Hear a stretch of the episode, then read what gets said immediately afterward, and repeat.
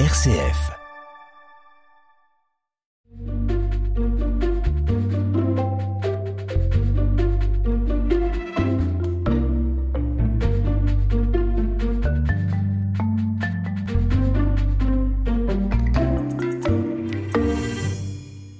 Bonjour, chers auditeurs et auditrices de RCF Pays de l'Inde. Nous voilà bien installés dans le studio et euh, nous voici prêts pour une nouvelle émission de dialogue avec ma Bible. Aujourd'hui, j'accueille un, un homme marié depuis longtemps, euh, cinq enfants, j'ai bien noté, hein. membre de mon église quand même, hein. c'est mon vice-président à moi. Il s'appelle Michel Épinard. Michel Épinard, euh, vous avez une vie d'église et une vie personnelle très marquée par le cuménisme. Oui, je confirme. et notamment par un engagement important pendant 20 ans à RCF, Pays de l'Ain, dès l'époque où ça ne s'appelait pas encore RCF, Pays de l'Ain. Oui, c'est-à-dire que en 1982, euh, il y a eu l'élection de François Mitterrand, donc une année avant, et dans son projet, il était euh, question de libéraliser les, mhm. les, ondes et de permettre à des associations de pouvoir euh, diffuser des propos là, comme ça, sans savoir qui les, qui les écoutait. Et une personne de l'Église catholique, en la personne de Ginette Meignier, a, eu le projet de, saisir cette occasion et de dire il faut aussi que nous, chrétiens, euh, bah, profitions de cette aubaine. Elle a proposé que soit créée une, radio écuménique qui s'appelait Présence chrétienne et tout ça écrit au pluriel, dans laquelle d'emblée, euh, au sein du conseil d'administration, euh, pourrait donc participer, mais à part égale, l'Église catholique dans son ensemble, dans, dans le diocèse, et aussi euh, l'église réformée euh, de, mm. de Brest-Buget Et euh, on est parti sur ce, sur ce schéma, et de façon immuable, en tout cas quand j'étais mm-hmm. j'étais aux responsabilités. Euh, le président de l'association était, était un catholique, mais, mais de façon immuable aussi, le, vice-président était protestant. Et j'ai occupé cette fonction de 1982 à, à 2003. Voilà. Donc c'était euh, une, responsabilité au sein du conseil d'administration.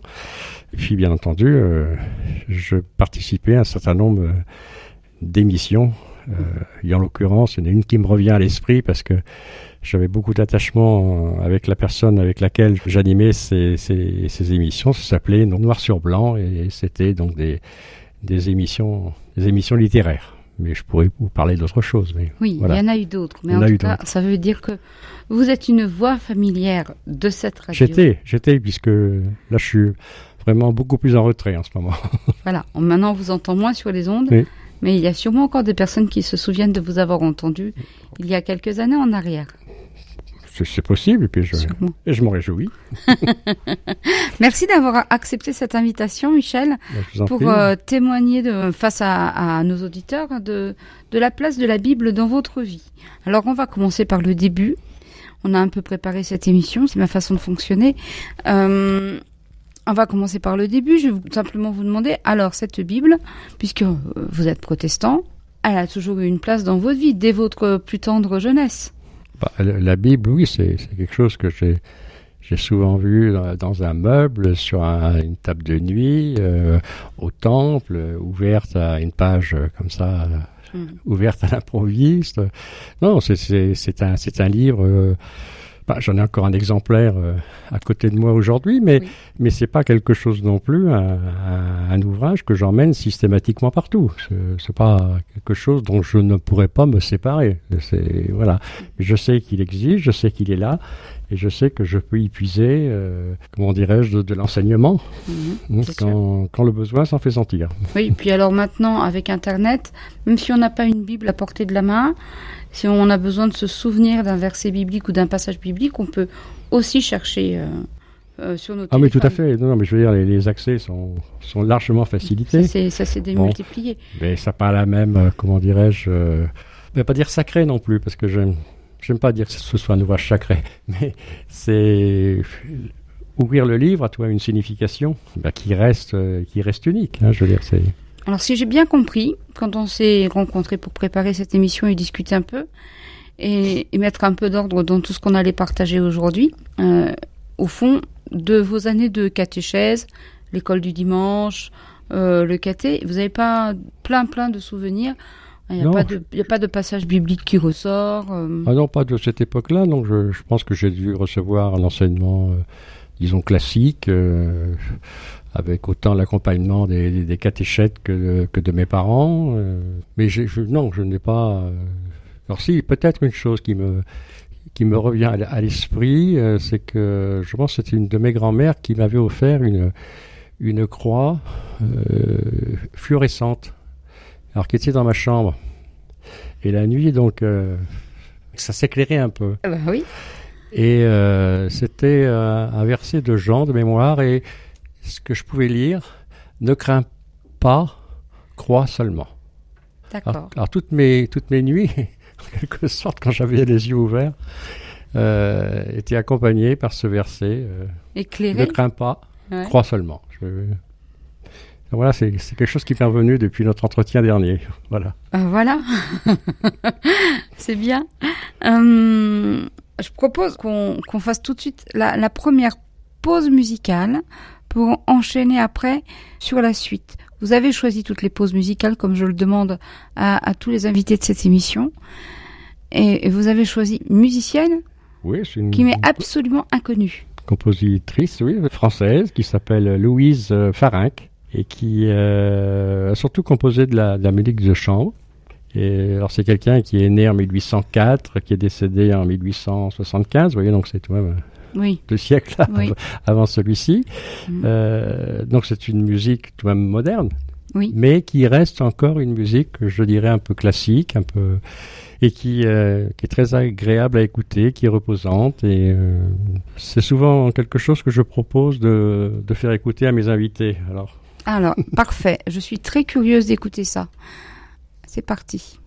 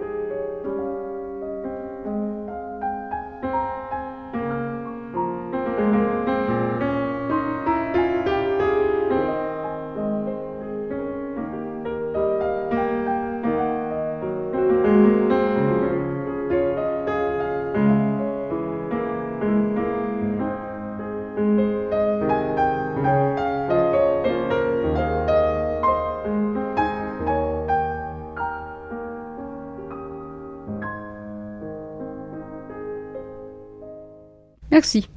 C'était une belle découverte. Alors, on va continuer cette émission qui va être ponctuée par d'autres euh, extraits de la musique de Louise Farinck. Donc, ça va oui, être... ce sont soit des, bah, des, des, solos de piano, mais aussi un concerto avec un, un violoncelle, un violon. Donc, euh, non, Oui. c'est assez, assez varié et puis, euh, Mm. je sais pas, c'est très, très reposant à écouter. C'est agréable, c'est vrai. Allez, on continue parce que on revient aux choses sérieuses. on parlait de la Bible dans votre vie. On, on évoquait le fait que dans votre enfance, dans votre jeunesse, finalement, il n'y a pas de de souvenirs très marquants, à part ce, ce verset fluorescent Ah oui, c'est. C'est assez rigolo. Oui, c'est tout à fait. voilà une parole de lumière. hein, Ne crains Ouais, tout à fait. crois seulement. Oui. Euh, cette Bible, vous l'emportez pas partout. Vous la lisez pas tout le temps. Non, oui. Voilà. Bon, cette parole biblique, alors, qu'est-ce que. Elle est pas importante pour vous? Ah. si, si, c'est- important parce que c'est. Comment dirais-je je, je sais, j'ai une Bible devant moi là. Je sais que la, la parole est enfermée dedans, mais qu'elle est, qu'elle est, qu'elle est accessible. Oui. Et que il suffit d'ouvrir pour que on soit de nouveau en relation avec, avec Dieu, avec Jésus, avec toute l'histoire des hommes euh, qui l'entourent. Et ces moments-là, je les, je les apprécie beaucoup. Oui. vous voyez mais je n'ai pas forcément besoin, de, de façon systématique, voire quotidienne, de, de lire un, un verset de la Bible. Je ne me sens pas, si vous voulez, euh, discipliné à ce point-là. Mhm. Et je revendique une certaine liberté, j'irai d'accès à la Bible. C'est-à-dire que je, je pense que c'est comme ça que j'ai conçu ma relation avec Dieu. Quoi. Je, je- voilà, je, je sais, je, je sais qu'il est présent. Je sais que ben, il m'accompagne, hein, mais Mhm. que est-ce nécessaire d'aller euh, rouvrir le livre et puis de, de lire un verset ou deux euh, pour me dire, allez, en effet, tu. Est-ce que j'ai pas forcément besoin non plus de, de lire la Bible pour savoir si, si je suis sur le sur le bon chemin en état de péché, quoi que ce soit? C'est des choses qui me qui, auxquelles je ne pense pas du tout, quoi. Non, c'est un accès privilégié euh, au moment où je le décide, mais je le décide, c'est peut-être aussi que il y a peut-être eu un signe ou une, une influence particulière pour que j'ouvre le livre à ce moment-là, mais je veux dire, c'est ça correspond à un besoin, il y a une attente, et puis il y a d'autres moments où je suis euh, en quelque sorte tenu d'ouvrir la Bible, c'est lorsque ben, je, je suis en charge de présider un culte euh, dans notre paroisse réformée euh, de Bourg-en-Bresse, et lorsqu'on dit euh, présider un culte, Oui. c'est certes toute une liturgie, mais, mais pour nous, euh, qui sommes de confession protestante, le, le moment de, de l'écoute de la parole et du partage de la parole, d'une réflexion autour de la parole est, est le point essentiel. Donc, euh, euh, ce que l'on va dire devant euh, un auditoire bah, se, se prépare. Se, Tout à et fait. puis, c'est là qu'on se rend compte que, euh, choisissant une lecture, peut-être celle, la lecture qui est proposée pour ce jour-là, ben, celle-ci vous renvoie donc à un autre texte, euh, vous renvoie une, à, à une curiosité, quelque chose que vous n'aviez pas forcément perçu auparavant, ou quelque chose que j'ignorais, En fait, quelque chose que je découvre? votre Oui. lecture de la Bible, elle est beaucoup associée à votre ministère de prédicateur. Ben, en, en part essentiel, oui. Oui, tout à fait. Comment vous préparez une prédication? Comment vous choisissez le texte biblique? Quels outils vous utilisez? Ben, bien souvent, je, je, je me dis que c'est c'est un bon exercice que d'être confronté, si vous voulez, à un choix que d'autres ont fait. Et euh, donc, moi, je dispose d'un petit euh, d'un petit répertoire de, dans lequel, pour l'ensemble de l'année, donc sont proposés de, de façon œcuménique hein, euh, Oui. Les textes prévus. Donc en général, c'est un texte de l'Ancien Testament, euh, un Les texte de l'Évangile, et puis Mhm. après, euh, soit un épître de Paul ou l'acte des apôtres ou Mhm. d'autres euh, ou d'autres textes. Et je me dis, bah, j'ouvre la Bible à cette page-là parce que c'est le texte proposé. Et bon, bah, je vais essayer de Mhm. de m'y confronter quoi c'est Oui.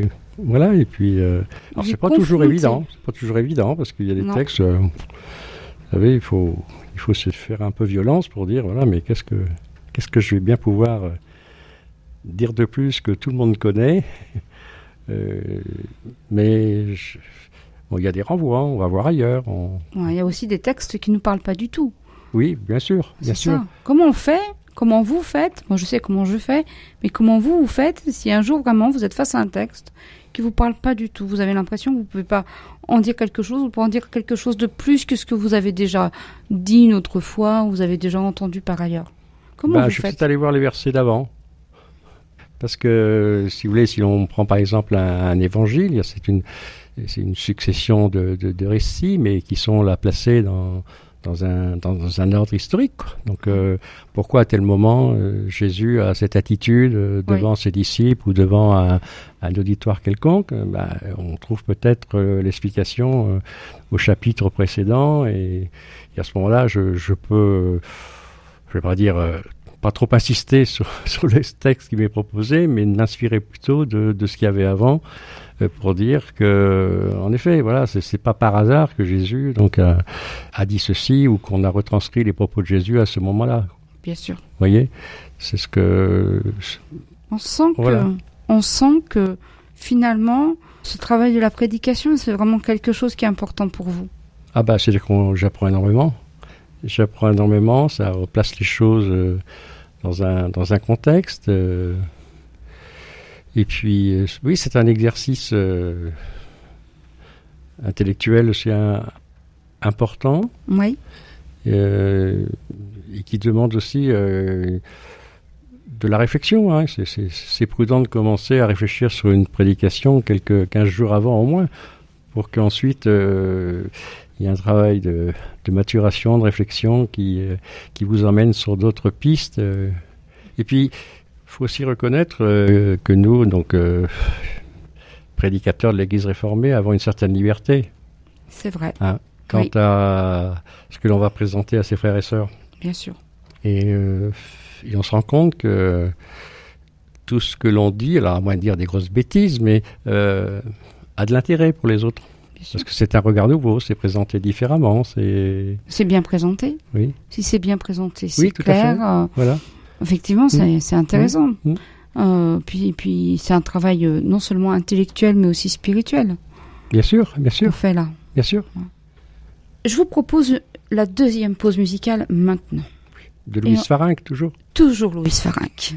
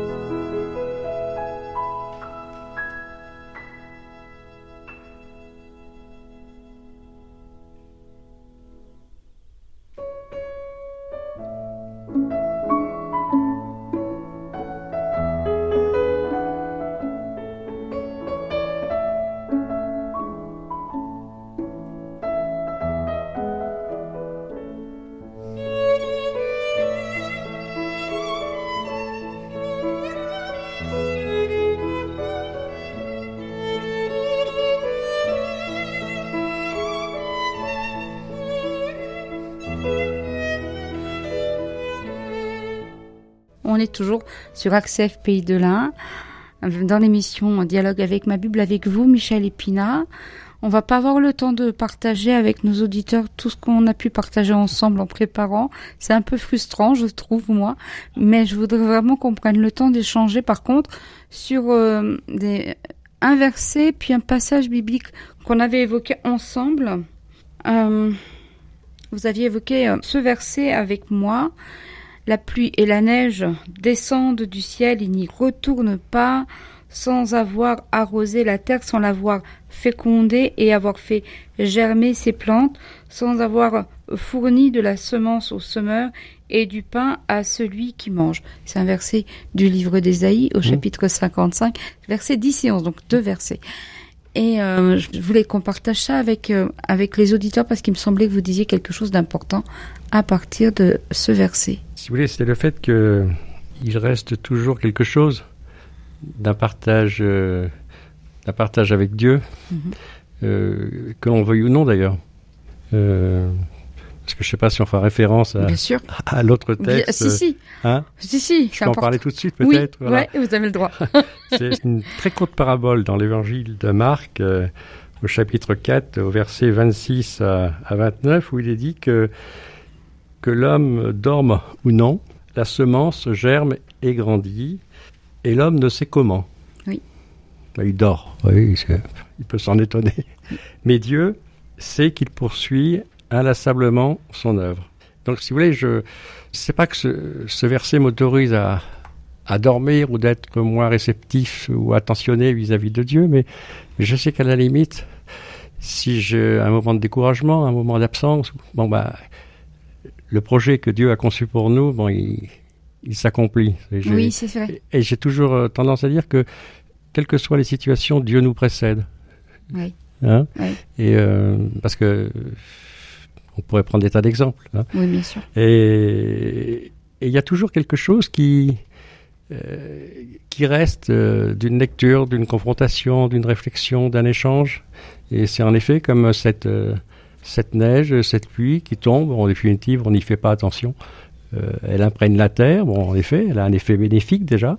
mais surtout, si vous voulez, il y a Dieu a en quelque sorte un récipicé de cette arrivée sur Terre par le fait que, bah, on le dit, hein, il y a de la vapeur et ça, ça remonte vers lui. Donc, euh, et c'est cet échange entre Dieu et, et l'homme qui est un échange souple, un échange d'amour, comme ça, gratuit. On prend ce que l'on veut, ce que l'on peut.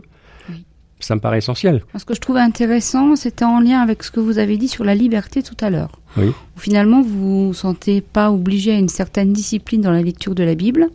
Vous vous sentez dans une forme de liberté. Et je pense que, en faisant référence à ce verset d'Ésaïe, puis à cette parabole de l'Évangile selon Marc, on évoque un peu finalement le fait que dans la transmission de la parole, pour nos vies, Dieu est libre aussi. On est dans une relation ah de liberté. Oui. Ah oui. Je crois que ça, c'est quelque chose qui est essentiel pour vous. Oui, c'est, comment dirais-je, ça, ça préserve les relations avec Dieu. De savoir que ça peut se faire dans des conditions aussi, aussi souples, aussi euh, euh, presque amicales, de conversation, d'échange. Oui. Euh, c'est, bah, Dieu veut être simplement à côté de nous. C'est pas toujours l'homme qu'on doit, l'homme ou la, ou cette, cette entité, si vous voulez, que que, l'on respecte, bien entendu, mais je veux dire, elle, est aussi euh, atteignable. On peut, oui. C'est ça que je veux dire par là. Donc, euh, Elle est atteignable, elle est agissante. Euh, cette entité, enfin voilà, hein, mm. la parole de Dieu est agissante. Voilà, tout à fait. Puis, hein, indépendamment de notre mm. volonté, voilà, dans la mesure, enfin, de ce qui est de ce qui est bon pour nous, je dirais. Oui, tout à fait. ça se rejoint mmh. entre vous et mmh. moi. Ça, me va alors. C'est un peu comme les moments de, de partage dans la prière. Hein. Je ne je me sens pas non plus, euh, comment dirais-je, dans l'obligation de prier tous les jours. Je, non, je, je, je prie ben, pour euh, demander quelque chose, peut-être pour dire merci. Voilà, c'est hein, ça. Euh, il y a des moments opportuns pour prier. Je mmh. ne veux pas rentrer dans une, dans, dans une dans une rigueur que je m'imposerais. Je ne pense pas que Dieu attende ça de moi. C'est de, en effet, que, je reconnaisse qu'il est là et que bah, qu'il m'accompagne, qu'il m'aide et que, en définitive, je, je suis là pour en profiter. Mais il ne demande qu'une chose, c'est que d'autres et bien d'autres en profitent. C'est ça. Hein c'est. Donc c'est par mon comportement peut-être journalier euh, d'homme euh, comme ça lambda que je, transmets, c'est encore un bien grand mot, mais je fais part de ma foi, en tout cas de, de, ma conception de, de, chrétien. Voilà, il y a cette idée que la transmission euh, de notre foi, la transmission de la parole, la transmission de l'évangile, elle dépend de nous d'une certaine manière, mais pas que, et elle se répand aussi indépendamment de nous. Mmh. Mais en tout cas, quand vous avez à travailler le texte biblique, en particulier pour les prédications, vous y prenez un grand plaisir et vous apprenez, vous, quelque chose en premier ah, lieu. bien sûr, bien sûr. Et après, mmh. vous, vous transmettez ce mmh. qui vous semble important de transmettre et, mmh. et, et, on reçoit, nous, euh, ce qu'on peut recevoir de ce que vous nous transmettez. Merci, euh, merci. Merci beaucoup, Michel Épinard. Ben, je vous en prie.